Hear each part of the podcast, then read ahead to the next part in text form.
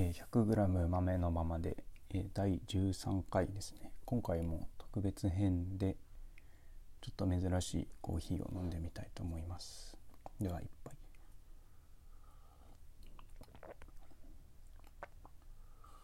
うん。非常にバランスのいいコーヒーですね。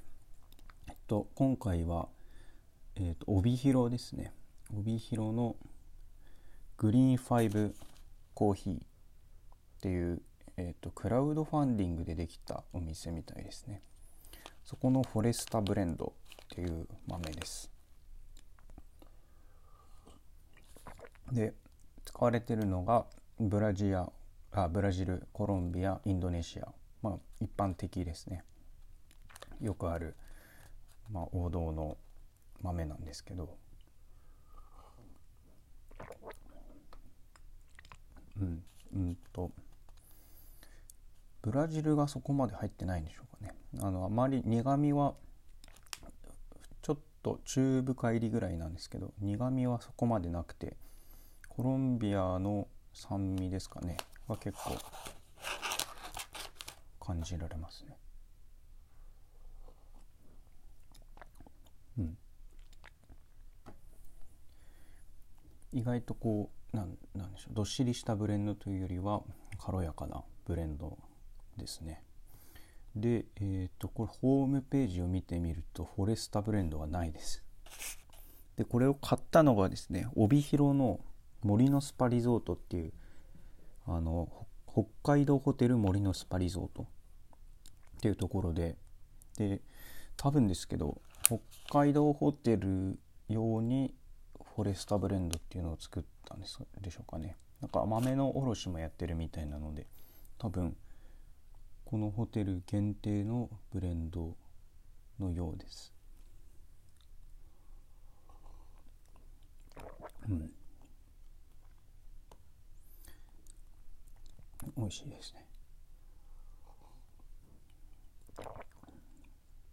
で帯広ってほとんど行ったことなかったんです。一回も行ったことなかったんですけど今回初めて行って豚丼とかジンギスカンとかあとインディアンカレーとか本当に美味しいものがいっぱいあって札幌よりもなんか北海道普通の人が思う北海道らしさ。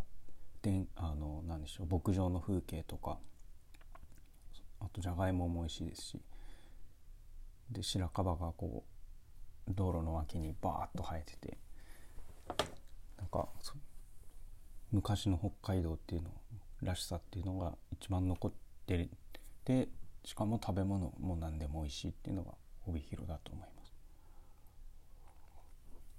まあ実はもう一つコーヒー屋さん行ったんですけどそこも結構良くてまあ豆は買わなかったんですけどあのマスターの方が外国人でで奥さんと一緒にやってるお店であのコーヒーの飲み比べができて同じブレンドでもドリップとエスプレッソのアメリカンで入れたものをこう2つ出してくれて。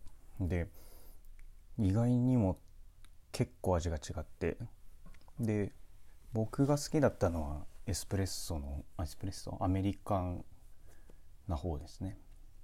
あのアメリカンだとちょっと苦みが少なくなってよりなんかボディ感のあるコーヒーになるっていう。まあ好き好きだとは思うんですけど、はい、あとはそうですね。あの北海道の食べ物ってそこまでなんか派手な味付けじゃないので、まあ、素材を生かした良くも悪くもなんですけどね。あまり加工しないで食べ物を作るのでそういう素朴な味になるんですけど、まあ、そういうのに合うコーヒーをまあおのずと出すようになるんだなと思いましたね。うん、はい。でそうですね今回はこれぐらいであの、まあ、フォレスタブレンド酸味軽やかな酸味があってでもしっかりとボディのある美味しいブレンドでした。えっと次回は千葉の船橋のコーヒーですね。それを買ってきてるのでご紹介したいと思います。では13回はこんな感じで。ではまた次回もお楽しみに。